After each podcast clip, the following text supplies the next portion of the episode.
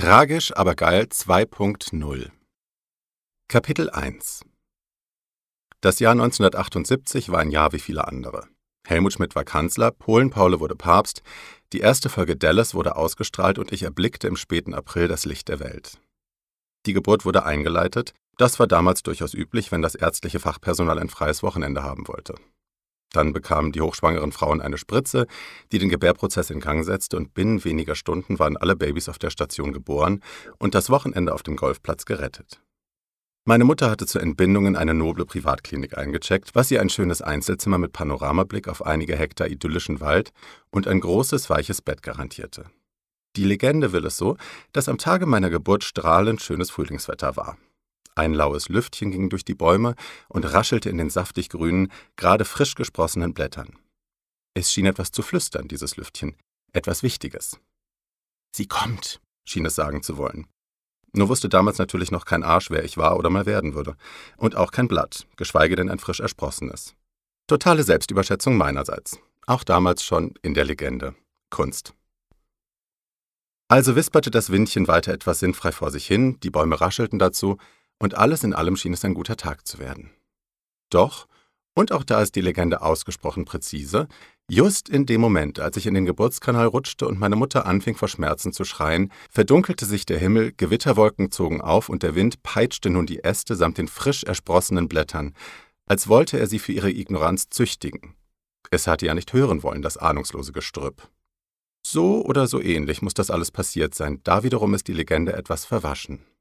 Wir stellen uns also vor, der Wind peitschte, ein Wolkenbruch ergoss sich über das kleine Krankenhaus, es donnerte, dass die große Panoramascheibe klirrte und die Schwester fast die Spritze fallen ließ vor Schreck. Blitze zuckten, die spitzen Schreie meiner Mutter gellten durch den Raum, und schließlich mischte sich in ihr Wehklagen das Quäken und Geheule eines Babys. Richtig, mein quäkendes Geheule. Und als ich runzelig, glitschig und quäkig wie ich war, endlich meiner Mutter auf den wunden Bauch gelegt wurde, verzog sich das Gewitter wie von Zauberhand und die Sonne strahlte durch das Fenster meiner Mutter und mir auf die schleimige, nackte Haut, als wolle sie mich willkommen heißen und gleichzeitig unsere Tränen trocknen. Aber gut, da war ich eben. Es wurde in den Jahren nach meiner Geburt viel darüber spekuliert, was dieses Unwetter zu bedeuten gehabt hätte. Meine Großtante, eine üble erzkonservative Person, die bis zu ihrem Tod mit ihrer ähnlich reizenden Tochter zusammenlebte, hielt es für ein Zeichen, dass hier eine besonders böse Person zur Welt gekommen sei ein Satansbraten und eine Bürde für die Menschheit. Diesen christlich motivierten Dünnsinn hat ihr schon damals niemand abgekauft, aber ich bin sicher, dass jeder in meiner Familie in den kommenden Jahren noch das ein oder andere Mal an ihre Worte gedacht hat. Mein Vater, ein sehr bodenständiger, explizit nicht abergläubischer Mann, meinte, das sei einfach ein normales Aprilgewitter gewesen. April, April, der macht, was er will, sagte er und nickte zufrieden. Damit war das Thema für ihn erledigt. Meine Mutter jedoch ist dezidiert nicht bodenständig und hat viel Fantasie. Zu viel Fantasie manchmal.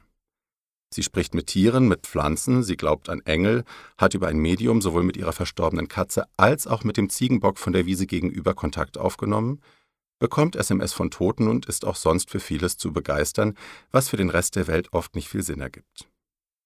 Für sie war das Gewitter ohne jeden Zweifel ein Zeichen Gottes.